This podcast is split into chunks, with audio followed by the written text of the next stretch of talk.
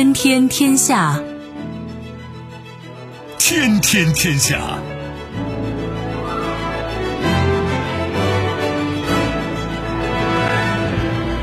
历史穿行者，新闻摆渡人。各位好，我是梦露。您正在选择收听的是《天天天下》，和我一起陪伴大家的还有本节目评论员重阳。世界纷繁复杂，新闻随时发生。今天的《天天天下》，您将听到态度坚决。波兰议会四百一十八比四通过索赔德国一点三万亿美元决议，波总统称也得向俄罗斯索赔。耶伦警告，欧洲经济衰退或外溢至美国。瑞典右转，右翼联盟终结中左翼八年执政，温和党将组建政府。上合峰会，埃尔多安启程前往乌兹别克斯坦，首次参加上合峰会。收听我们的节目，您可以使用收音机，也可以使用手机。欢迎使用即时客户端，也可以选择蜻蜓 FM、企鹅 FM 或者是今日头条，搜索“天天天下”，可以收听节目回放以及其他的相关内容。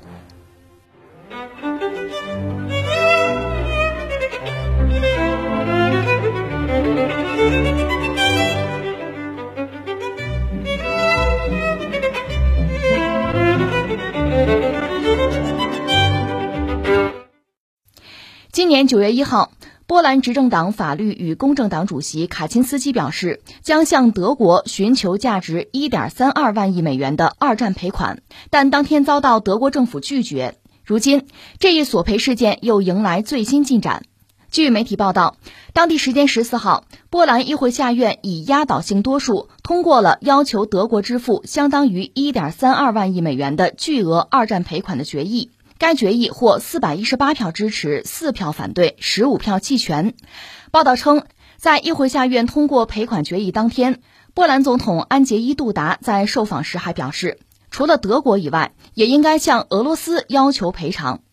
德国发动了二战，并袭击了波兰，后来俄罗斯也加入了这场战争。因此，我认为我们也应该向俄罗斯进行索赔。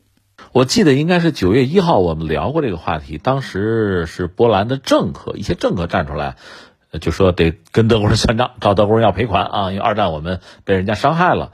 呃，确实啊，一九三九年九月一号，欧洲战争爆发，就是纳粹德国闪击波兰，嗯，波兰很快就亡国了。那这个事儿哈，就看你怎么理解了。所以我就觉得这这是一笔乱账，不好算。但是现在。波兰已经不是一些政客站出来说要钱要钱，而是什么呢？整个议会一投票，呃，压倒多数要要多少呢？一点三万亿美元，就找德国要这个赔偿。这个一点三万亿是什么概念？哈，我要跟你单说这个数字没感觉，咱们没见过那么多钱哈。我这么跟你说哈，就是二零二一年波兰的 GDP 是多少呢？六千七百亿吧美元，就是说两年 GDP 大概能凑个。一点三万亿，就就这么个状况啊！他一年才六千多亿吗？两年的 GDP 找德国人要过来作为这个战争赔偿啊！德国那边不干呢，说这不行啊！你你可以理解德国人，他只要答应了这个，那还会有别人要，那再要一轮都要一轮，那哪受得了啊？对吧？要两年 GDP，这谁受得了啊？谁的钱也不是大风刮来的。但这个事儿确实，现在人家波兰是当真了。因为你看议会整个投票，而且说什么呢？我不单找德国人要，我还得找俄罗斯人要，什么意思呢？我们曾经讲过那段历史，我们不得不再重温一下哈。呃，特别是二战前那段历史吧，你单拿出一件事儿来，你去定性去定义，有时候说不清楚。你必须把整个这个当时的大格局回顾一下，你才能做出一个相对准确的判断，或者你才能就是表达你的好恶，否则你说不清的。那阵儿确实是天下大乱，一个是什么呢？我们就说苏联，苏联是当时唯一的一个社会主义国家，他很清楚是被帝国主义国家包围的。萨林就说过一句话，大约就是说，说苏联和这些帝国主义国家长期共存啊，根本是不可想象的，就是必然要打仗，早晚必有一战。那我们就拼命工业化，就做准备。这是苏联当时就是为即将到来的战争做准备。而当时就是一九三三年，不就是希特勒上台吗？一九二九年到三三年是经济危机，那他上台之后，希特勒上台之后，那就扩军备战嘛，通过这种方式摆脱危机啊。他用了六年时间，德国人确实摆脱危机了。德国人摆脱危机的方式，他们叫这个 New Plan，就是新计划吧，和那个罗斯福新政大同小异，就是政府干预经济，凯恩斯那套东西差不多是这个东西。只不过德国确实它转轨比较快，而且它主要是发展军备啊，解决就业，扩大军力嘛。那你有了军队，有了军力，你又不能养着看画，那得动啊，所以就开始各种扩张。当然，德国依然是个战败国，这种扩张本身他也知道。那一战的那些战胜国，特别英国、法国啊，还有他们的盟友啊，甚至美国盯着你呢。我看你敢乱动啊，但是不动也没有办法，那就咬着牙吧，冒险吧。你比如莱茵区啊，后来这个苏台德地区，就是捷克斯洛伐克，那时候还没有分裂啊，就是捷克斯洛伐克是一个国家，就这样一点一点的蚕食。那么纳粹对捷克斯洛伐克动手的时候，波兰也吃了一杯羹，也占了个便宜，也吃了块肉。所以后来呢，纳粹入侵波兰的时候。苏联也出兵，等于说把波兰瓜分了。波兰就说：“我得跟他们俩算账啊，找德国人索赔，找俄罗斯我还得索赔。但之前捷克斯洛伐克你也吃人家肉来着，这成了当时的这这么一个就是黑暗森林吧？就整个欧洲就是一个黑暗森林，就是丛林法则。所以当时苏联曾经想和英法能不能搞一个这个欧洲安全框架呀，结果没人搭理他。”还指望祸水东引呢，所以苏联又转回来和纳粹德国签了一个互不侵犯条约。这个互不侵犯条约呢，你现在看就早已经解密了哈，它有一些秘密条款。这个秘密条款就涉及到一些就双方要承认对方一些势力范围。你比如波罗的海三国，这算谁的？啊，那那德国就说这个是你的范围啊。那波兰呢？波兰是这样，咱可以可以分啊，一刀分两半啊，一加一半。这是他们内部的条款，你说这也太赤裸裸了。这这对一个主权国家的这种伤害，我不是说了吗？波兰也伤害过捷克斯洛伐克，那没办法，当时就是这么一个玩法。欧洲就这样，你可以说都很野蛮。那波兰就说我受害了，对吧？我现在就要索赔嘛。一个是纳粹德国对波兰确实犯下了罪行，这是毫无疑问的。呃，包括对波兰的犹太人，这我们都知道。一个是呢，这个国家就就亡国了。再一个呢，就是波兰有抵抗军啊。也有流亡政府，对吧？后来呢，在战争后期也曾经搞过华沙起义，又被残酷镇压了。所以我当然得跟纳粹算账了，这是一个。另外，我翻回来，我还得跟苏联算账呢，对吧？那苏联也参与对我的瓜分了嘛？就是现在俄罗斯你要承担，我还得找你索赔呢。这是波兰的态度，说清了啊。但是还有好多事是说不清的，就是这个赔偿问题，因为我们知道这个二战。那德国肯定是打败了，打败肯定有一个赔偿问题。按照德国官方的说法，官方现在赔了，呃，六百多吧，六百四十亿，大概赔了这么一个数。那你说这算多算少呢？这就不好讲，因为你看啊，二战一结束呢，就是德国整个被分成了四块，就是英、法、美、苏各占了一块。后来呢，那三个西方国家凑在一起，然后苏联这是一块。就等于一分为二了嘛？这是德国啊。那你要说到战败赔偿呢？因为这成了俩国家了，东德西德。东德呢加入了这个苏东阵营，那你要不要赔偿？也赔。东德呢也算是有一些赔款，但是后来苏联带头，苏东集团就说算了，不赔了，就到这儿吧。苏联主要是把德国的很多就机器设备、工业设备给运走了。啊，甚至铁路恨不得铁轨都拆了啊，能拿的都拿走了，反正也也榨不出一些银两，就这么着了。那你想波兰呢？那苏东集团的成员只好跟着苏联一块儿，那就算了，不要了吧，就这样吧。所以今天波兰政府就说，当时我是被胁迫的，是苏联压迫我不让我要的，我是想要的，对吧？所以现在我要要啊，以前说的不算数，这是波兰的态度。那至于西德那边呢？那是在西方那个圈子里，我赔不赔，赔多少，赔谁？那么咱们商量。那跟东德就没有关系了。那么波兰翻回来再说，波兰，波兰因为是苏东集团的成员嘛，迫于苏联的压力，就就不要就算了吧。另外还有一点很重要，就是毕竟波兰是拿到了德国的一些土地。一般你说战败国割地赔款，割地赔款，割了地了，已经割了。说起来很有意思，当年那个就是大清国的北洋水师啊。呃，不是从英国和德国买船嘛？英国主要的船厂就是阿姆斯特朗造船厂，那么德国的那个船厂就给北洋水师生产定远镇远的那个船厂呢，叫福尔康船厂。我专门去找了这个船厂在哪儿，后来一查，现在就不在德国了，在哪儿呢？在波兰。你明白我的意思吧？就是二战之后，德国输了吗？就切领土赔给波兰，那这个地方连那个富尔康船厂那个旧址切给波兰了，那不是德国的地方了，赔过了。所以现在从呃波兰那个角度讲，我是想要赔款的，苏联逼着我不让我要啊，那所以我现在苏联没了，我得要，接着要啊。从德国来讲，我该赔的已经赔了，我不能再赔了。你看双方各执一词，现在呢，波兰等于说呃议会嘛，带有这个官方的性质，最后是形成一个国家意志，我要钱啊，一点三万亿，相当于两年 GDP 了。那么从德国来讲，该赔的赔了，绝不再赔了。而且对于这个二战的赔偿，我们是有自己的呃一系列的哈，就是说呃有标准，有自己的计划，该完成的完成，该承诺的承诺，该给的给，不该给的我们也不能给，这是德国的态度。呃，那就是这个事儿感慨点什么呢？一个我要感慨，很多账哈，其实没法算得很清楚，那涉及到太多的历史啊，历史的这个纠葛，而且在不同的历史阶段，我们对历史的认知就不一样。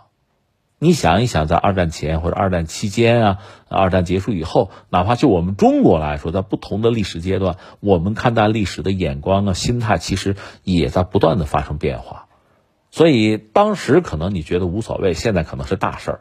当时的大事儿，现在可能就一笑了之，有可能出现这样的局面啊。呃，大家也一样。所以对待历史呢，我主张确实一个呢，还是要有一个实事求是的态度。不能篡改历史，是就是是，不是就是不是。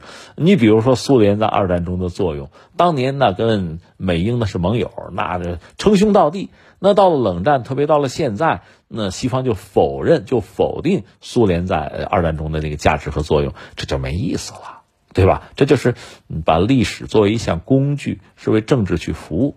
就像胡适说的：“作为一个小姑娘，想怎么打扮怎么打扮，那就不对了。历史还是应该尊重的。”啊，呃，应该实事求是，但是另一方面看待历史呢，呃，一个呢该讲原则要讲原则，在这个前提之下，该宽容可以宽容。有些历史问题如果能够通过对话解决，那再好没有，不要把这个仇怨延续下去。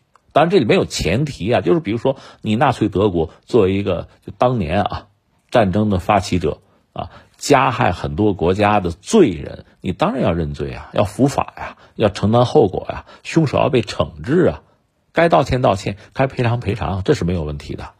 所以，你看从德国那个角度讲，我都做了，都已经做了。可现在从呃波兰的角度讲，你做的不够啊，我该要的你没有给呢。那么你看怎么来看待这个事情？那恐怕真的是仁者见仁，智者见智，那就需要去去对话去谈了。当然，波兰对德国和对俄罗斯态度还不一样。不管怎么说，波兰和德国同属现在得算是西方阵营吧？啊，又是北约，又是欧盟的成员国，虽然关系并不是很好吧。按照波兰的说法，那你不赔钱是吧？一点三万亿你不赔，那关系好不了对吧？咱们这仇怨哈，这个疙瘩就解决不了哈。嗯，但是翻回来说，这样下去的话，那么欧盟还能够一如既往的存在吗？就是大家还能够和和气气的有很多共识、很多合作，是不是就变得很难？谈到这儿，而且这个问题、这个话题一旦被重新提起，那涉及到的国家可就多了。如果波兰索赔成功，那捷克斯洛伐克怎么办？很多国家都会站出来，甚至法国，你说要不要再要一 要一把赔偿，对吧？他们都要了，不要白不要嘛？会不会出现这样一个局面？意大利呢？大家对意大利又该是什么态度呢？就这样下去的话，那整个欧洲在现在已经哈有点山穷水尽的这个状况下，是不是会变得更加的混乱？那欧盟还能存在下去吗？这是一个哈。再就是说到俄罗斯，波兰对俄罗斯态度从历史上一直是敌视的，因为自己被瓜分过嘛，三次啊，就灭国呀，而且有卡廷惨案是吧？有一系列的仇怨。而且波兰人一般会把华沙起义的失败，就是遭到镇压那个损失，也算到苏联人头上，觉得他们见死不救。苏联会觉得很冤，觉得这是西方的诡计，对吧？这个事儿我们讲过。但是，呃，现在今天波兰和俄罗斯关系没有好转，因为呃，俄乌战争，俄罗斯和西方的矛盾吧。波兰现在正好可以拿整个西方作为自己的后盾去打压俄罗斯。那在这个时候提出索赔。恐怕也是题中应有之意，他会这么做。那俄罗斯当然不会搭理了，双方又是一番口水战吧，也唇枪舌剑吧，恐怕又是这么一个局面。那这个事儿本身被波兰提起来，他们自己也知道，就这个索赔的路会非常艰难，但是他们会咬着牙走下去，并且自信会取得成功。而至于俄罗斯啊，甚至德国，当然不会这么想。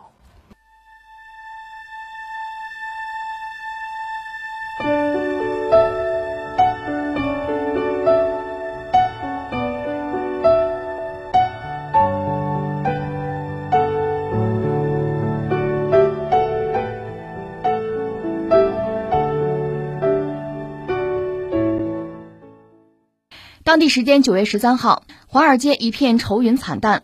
美国八月通胀率高于预期，达到百分之八点三，三大股指也全线暴跌。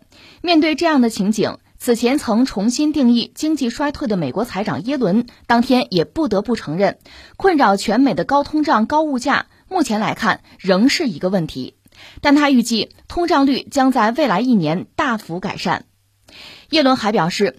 欧洲国家预计将度过一个具有挑战性且艰难的冬季，面临着经济衰退威胁。他指出，这可能对美国经济产生外溢效应。值得一提的是，此前耶伦多次否认美国出现经济衰退的可能性。哎呀，耶伦老太太这话说的哈，就是新闻里其实他讲两个意思，一个就是欧洲经济吧。衰退啊！第二个呢，它衰退不要紧，还会外溢到美国，溢就是这个杯子往里倒水倒满了，溢出来就影响到我呀，对吧？还会影响到我。你说老太太这话怎么怎么评论呢？一，实事求是，她说的是实话。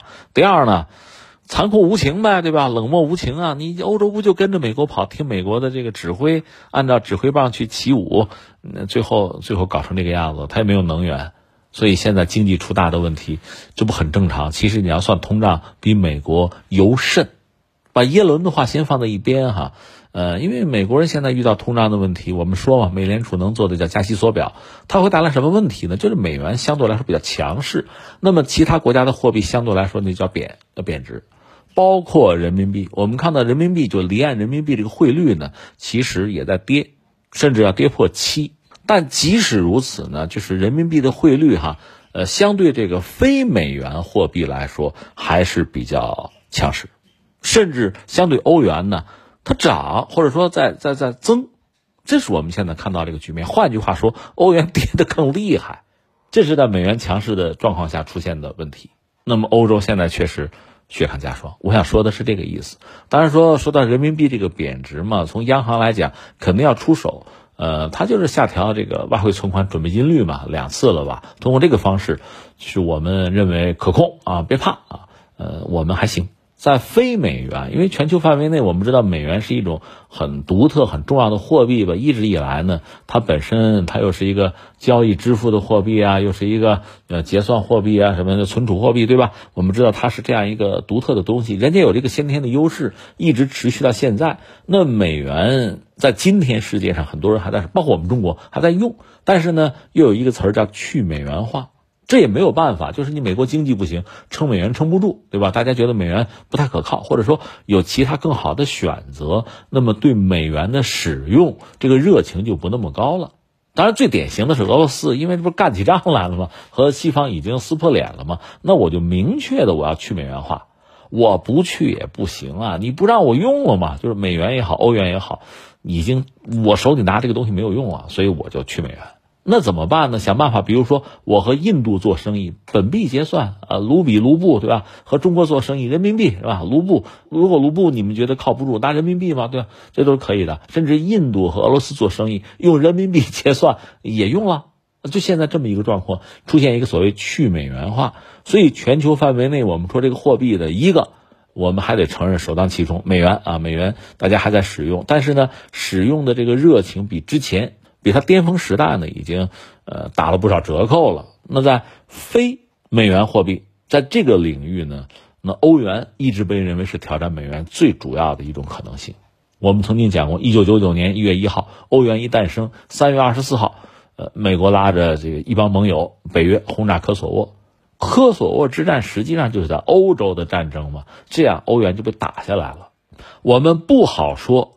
这个战争就是美国打击欧元作为唯一的目标，倒不至于作为首要目标也不一定，但它肯定是一个目标。因为欧元对美元挑战太大，威胁太大。我不搞你搞谁啊？对吧？谁排在这个位置我就搞谁嘛，对吧？谁是老二我就搞谁嘛。这美国的逻辑啊非常容易理解，这是我们说清了。但是欧元现在确实面对非常大的问题。你你欧元本身原来之所以诞生，它的背景是什么？就是德国经济很强劲啊，以德国的经济作为一个后盾吧，或者说是基础吧，在。法国的支持之下，法国更多的是在这个政治上，因为法国五常之一嘛，在政治上支持，最后欧元就就可以做起来，可以比较坚挺。那现在的状况就和当年完全不一样了，因为整个欧洲的经济出了大问题，我们也知道它能源出了大问题。另外，内部的声音，嗯，越来越多的不同的声音出现，那你说再达成共识就变得很难，包括对俄罗斯的态度。呃，还有一系列的问题，因为大家都要考虑自己的利益嘛，所以出现了很多的分歧。一个就缺能源，再就是内外政策又很难统一，国家之间的矛盾在增加。今天我们节目还会聊到这个波兰要向德国索赔二战啊，赔一点三万亿，一张嘴一点三万亿啊，闹着玩呢，对吧？赔啊，你 这这如果这事儿啊真成真了，那德国经济。当然不会让他一次赔清啊，那恐怕就是一直以来要非常大的一个负担。你知道德国一战的战争赔款赔到二零一零年才赔清啊，那慢慢赔吧。那你说双方的关系会变好还是变得更糟呢？对吧？呃，会出现这一系列的问题。所以欧洲就经济的前景确实，你说不明朗、不乐观也行，说很糟啊、萧条，那也不是咒他。实际情况恐怕就是这样，至少美国的财长耶伦就这样看。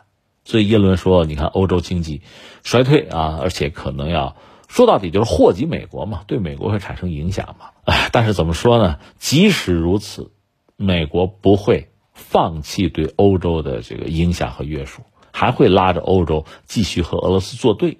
我们以前多次讲过，从我们这个角度讲，如果欧洲和俄罗斯走到一起，俄欧经济上、能源上一体化，成为世界上的一极，那不管中国还是美国，恐怕都。”都会觉得是巨大的压力，但是这种可能性不复存在，被美国人给搅黄了，嗯，就是这样。而欧洲现在不明就里，实际上我认为聪明人很多，但是政客出于自身的恰恰是非常理智的考虑，最后还是选择跟美国站在一起，那么就把欧洲经济等于就牺牲掉了。其实我们这么讲啊，你说欧洲这个冬天真的就过不去吗？老百姓就冻饿而死吗？也不至于。因为欧洲不管怎么说，它是发达的经济体，有钱嘛，对吧？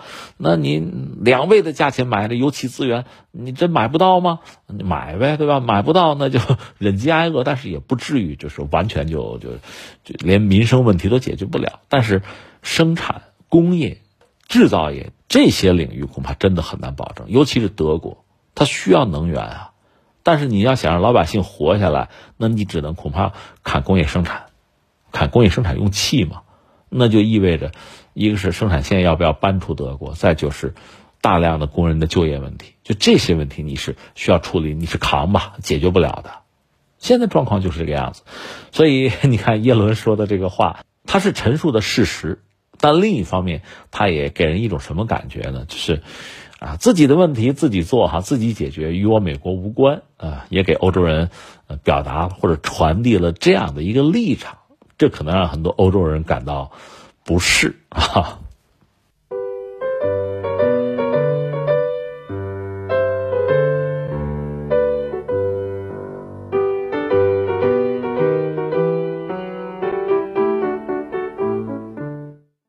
此前，九月十二号，瑞典选举委员会已公布议会选举的初步结果，右翼阵营以约一个百分点的微弱优势领先左翼阵营，这意味着瑞典或将迎来新一届右翼政府。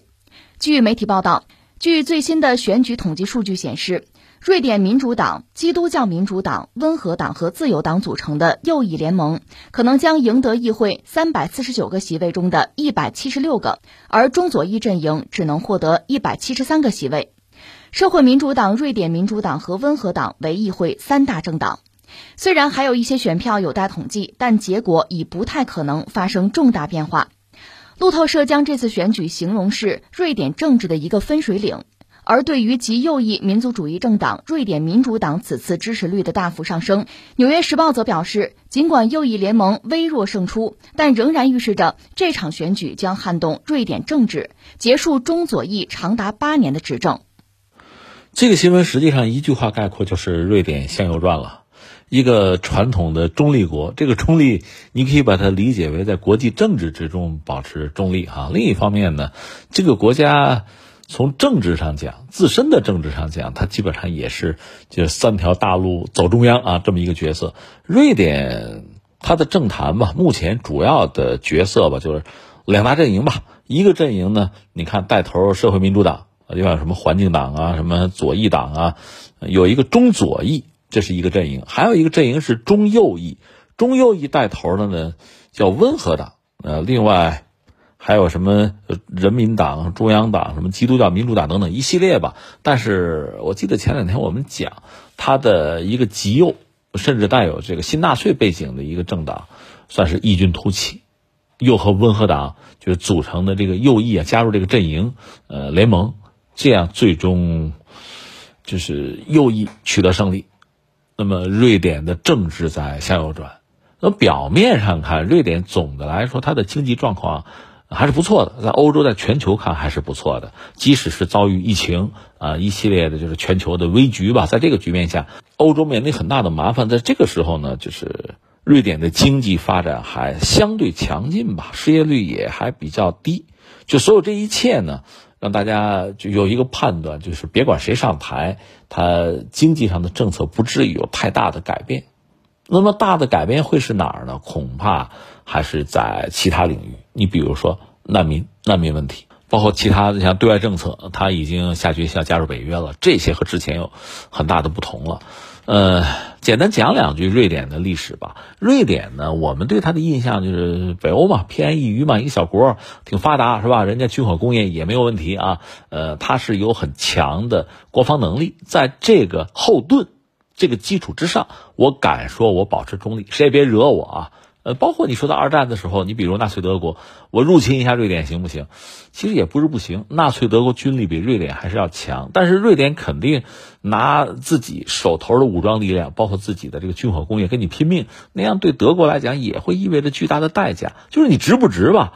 如果值，那我就干了；不值，不值就算了吧。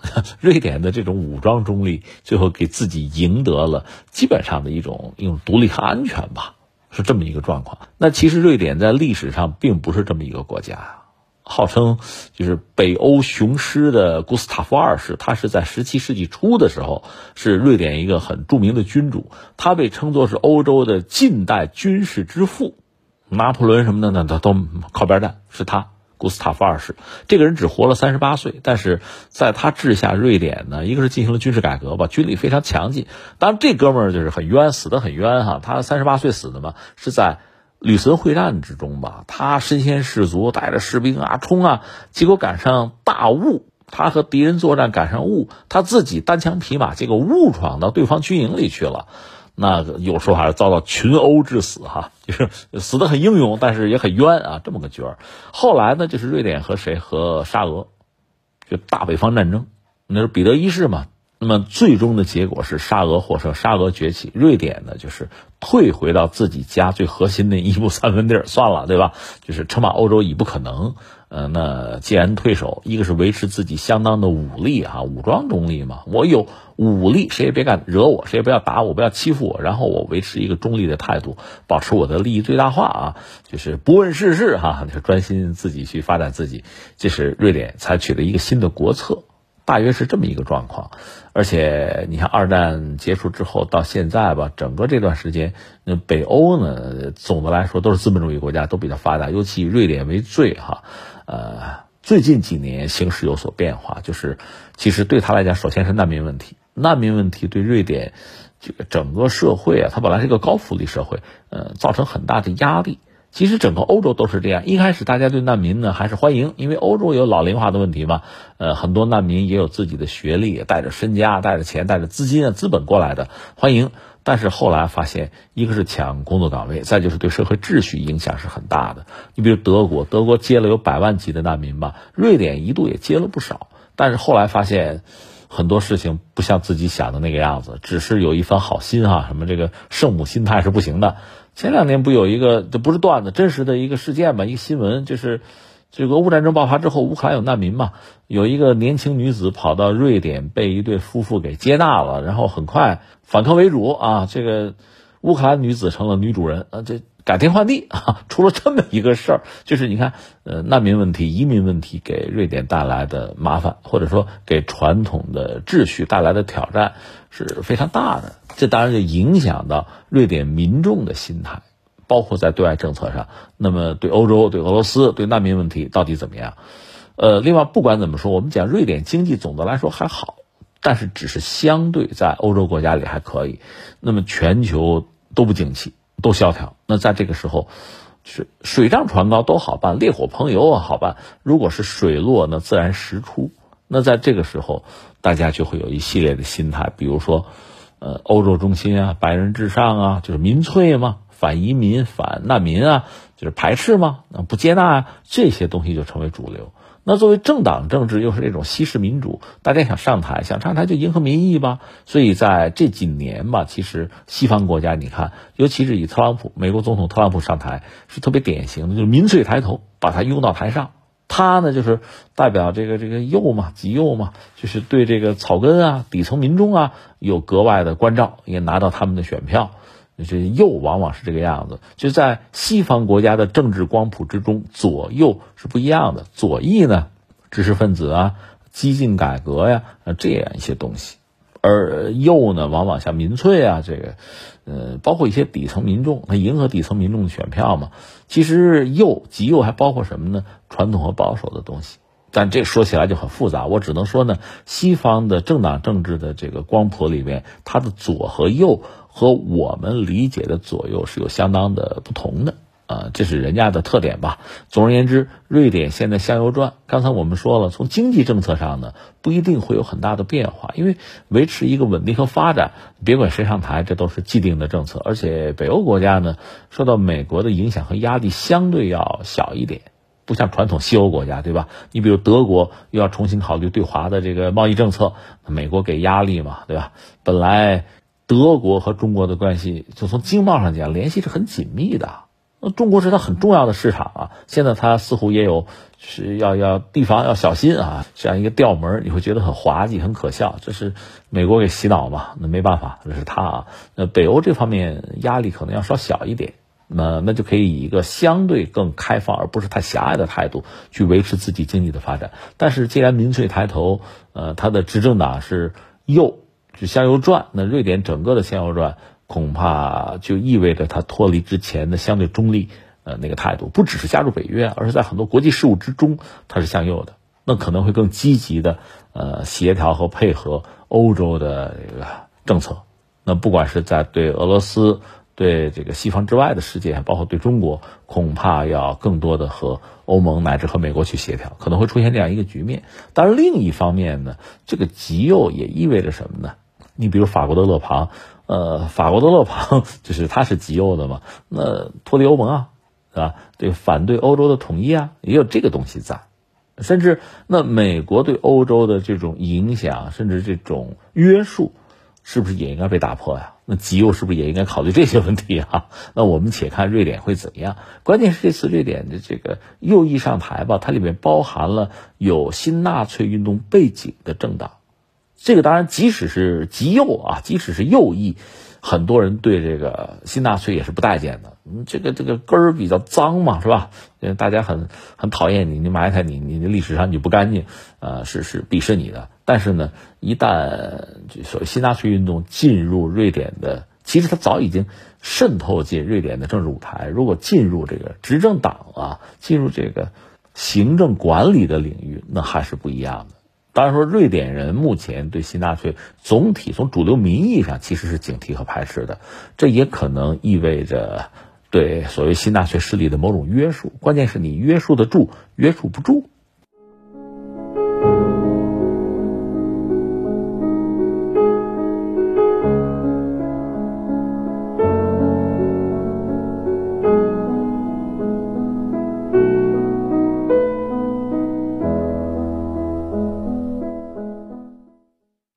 当地时间九月十五号，土耳其总统埃尔多安在首都安卡拉乘坐专机前往乌兹别克斯坦，他将出席在萨马尔罕举行的上海合作组织成员国元首理事会第二十二次会议。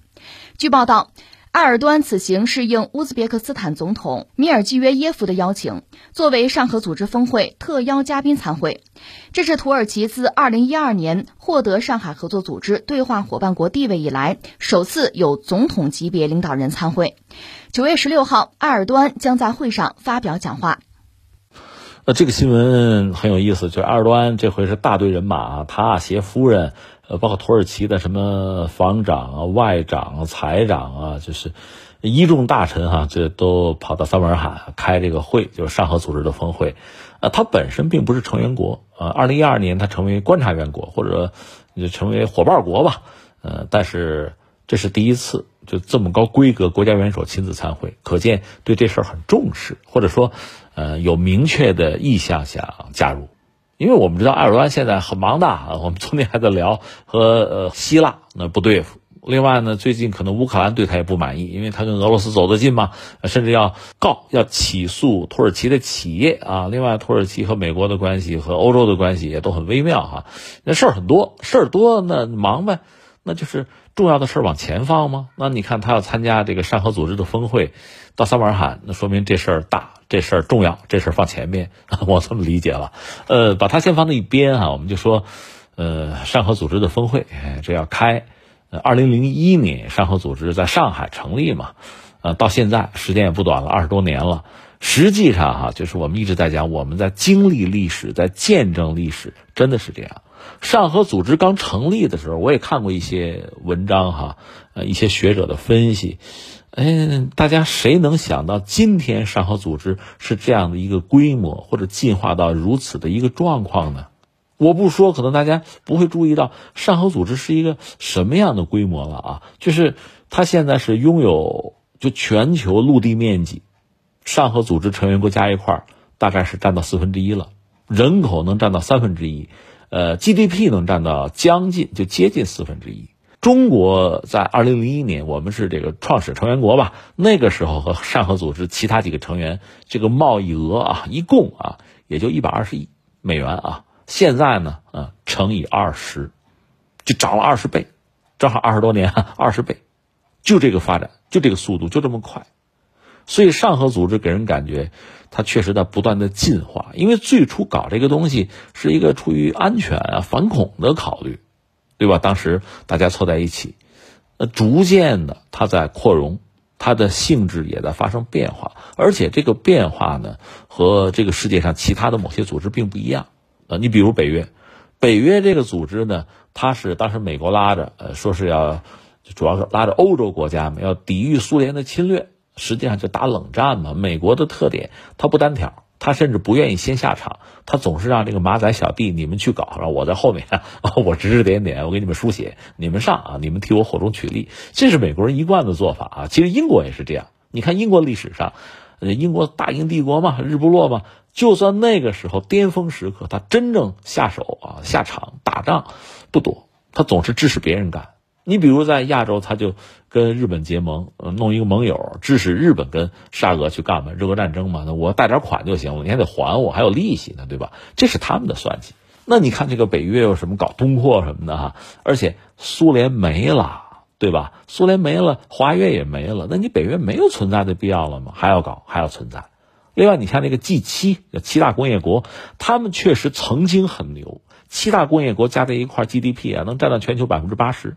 那是没办法，当时巅峰时刻嘛。现在呢，现在早不是那个样子了。现在全球排前七大工业国，那 G 七的成员里要淘汰好几个的，那就就捏着鼻子也是他吧，就是还开会啊，还商量事儿啊，就这个样子。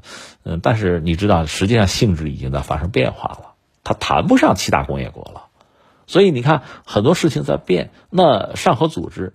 他的初衷初心确实可能涉及到安全啊、反恐啊，这是当时的胡老眉毛先顾眼前的事情。但是随着时代的发展，随着全球的这个格局啊、大背景的变化，它也在进化，也在调整啊。哎，现在就出现这样一个局面：一个，刚才我们讲，它的规模已经非常之大了，是一个全球非常大，甚至是最大的国际组织之一。那么像反恐啊、国家安全啊，这个肯定还是他的初衷，还是要坚持的，没有问题。而且大家加入他是对这个方向有诉求的，但显然不止于此了。那我们就说这次呃上合组织，刚才我们讲的规模，这次呢几个事儿吧，一个事儿现在说是要扩容。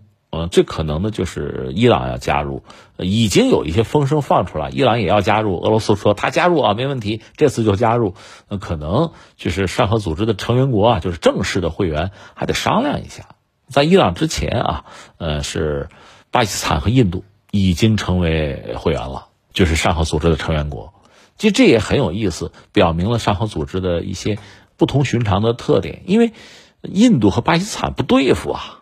一九四七年，双方就是各自独立分治之后就打仗啊，印巴战争打了好几次，到现在关系也紧张。另外，印度呢这些年一直把中国作为一个战略竞争的对手，一个对标的对象，对中国也谈不上多么友好。但即使如此，大家居然都是这个组织的成员，在这个平台上还是可以谈、可以接触啊、交流啊，甚至可以有一些合作、有些共识的，这很不容易。所以你看，上合组织呢，它和其他很多国际组织不一样。它自身发展的很快，进化的很快。它搭建的这个平台，让它的成员国确实找到了一个很独特的交流啊，去协调发展的一种可能性。也正是由于此吧，你说伊朗想加入，还有很多国家想加入，非常有趣儿。你看啊，呃，很多国家有意向，这里边既有一些坦率说就是不发达的、穷的，或者说还乱的国家。你比如说像叙利亚，它内战还没有结束呢。但正因为此，他想发展，他想稳定啊，他想在一个平台上交一些朋友，寻求一些帮助啊。另外，像这个像尼泊尔啊，像缅甸这些国家，政局也谈不上很稳定，但是需要发展。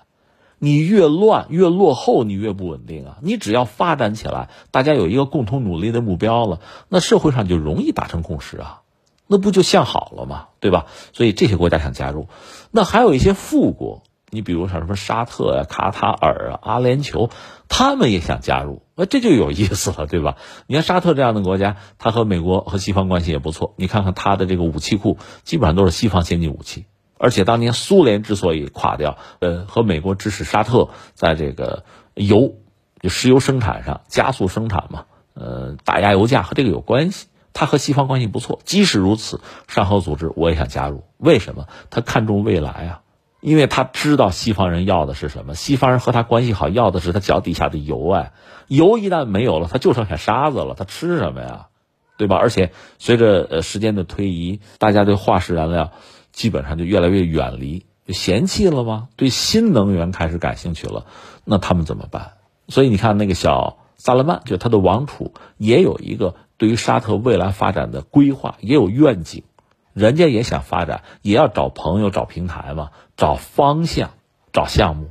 那你看，上合组织对他们来说是一个不同于西方的一个可以找到朋友、可以互利共赢、可以得到尊重的一个平台，这个很独特。一个是上合组织本身扩容，证明它受欢迎；另外呢，上合组织的发展，我们不是讲中国吗？中国在二零零一年和其他成员国之间贸易就一百二十亿美元啊，现在乘以了个二十。那这这意味着什么？大家都愿意来吗？这还用说吗？所以我们说到埃尔多安，说到土耳其，当然也愿意。土耳其在呃今天在国际舞台上非常之活跃，但是它自身问题也很多。呃，一个是通胀百分之八十以上，另外埃尔多安的支持率也在下跌。另外，他早晚也要大选啊，二零二四吧，还能不能撑得住啊？未来怎么办？所以现在还是要给自己的未来寻找到一条可靠的途径，寻找到一些同路的伙伴吧。而且有这样的一个平台，其实各方都会受益。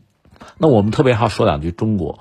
中国呢，在今天在国际事务之中扮演一个重要的角色。而且，一方面我们是一个发展中国家，另一方面我们发展速度其实已经不慢。因为全球第二大经济体，你要再翻番那不容易，你盘子大嘛。对我们来说呢，所有一个词儿叫战略机遇期，如果有，一定要把握住。那么从现在开始到未来一段时间，一方面我们心知肚明啊，世界百年未有之大变局，我用通俗的话理解，乱呗。这个世界是很乱，现在很乱，甚至会越来越乱。在这个乱局之中，只要你中国不乱，你就有机会胜出，你就可以赢。所以对我们来说，把握住战略机遇期，多交朋友，广交朋友啊，朋友搞得多多的，敌人搞得少少的，对吧？呃，各种各样的朋友圈，对我们来讲就非常重要。不光是自己发展，同时呢，要打造一个一个环境、一个平台，和我们交朋友、做生意，和我们一起走的朋友都得到发展了，都有机会，都有未来，这个很重要。呃，我以前和大家聊过我自己的一点感悟啊，就是说当年美苏冷战最后美国胜出，等于说苏联失败了，这个怎么理解哈？有一个就是苏联其实没有能够向世界提供一个比美国更好的，比目前的就当时呃美国搞的什么全球化市场经济比那个更好的一个世界秩序，就是让所有的如果不是所有的，也是大部分国家和地区能够看到呃受益。那个秩序更好，我在那个秩序里得到更多的好处，更有机会去发展。其实没有，就是只是拿冷战做目的，只是拿战胜对手做目的。这个其实只是上半场，那还有下半场，就是你要提供新的规划、新的秩序，比现在这个好，有感召力，有吸引力，这才行。而苏联当时实际上，我们现在看，那就是他没能向整个世界、向其他的国家、其他的经济体提供就更好的方案。这就很遗憾了，这是我们说当时国际政治斗争哈，呃出现的一个状况。实际上这也是就是国家竞争的根本，谁有影响力，谁有号召力，谁的朋友多，谁能给大家提供更美好的未来，那谁就会胜出。不是简单的靠武力。其实当时苏联是怎么输的？你会看看现在美国是不是在走苏联的老路呢？当然这是他们的问题。加入上合可能意味着更美好的未来，这是这些想来的，哪怕是作为一个观察员也愿意来的，是这些国家他们的期待。而翻回来，中国呢，在这个平台上也可以交更多的朋友，有更多发展的机会。而且，中国作为一个大国，又是一个上合的创始成员国吧，我们也有责任来推动这个组织啊，这个沿着就和平发展的道路吧，继续走下去，给大家带来更多的希望。和实际的利益。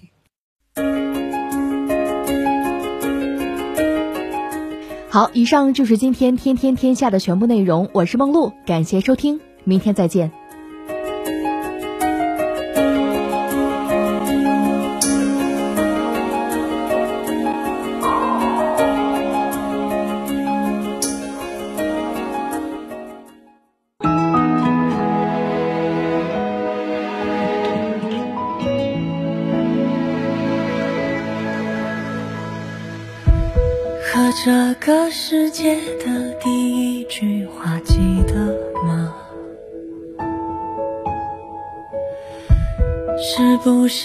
想象之中的会有偏差？你听啊，总有人在牵挂，就像风轻轻的吻一下，或这样的。或那样的，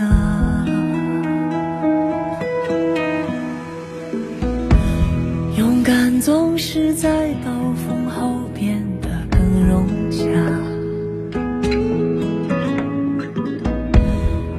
这寒流生长，却依然开起了花。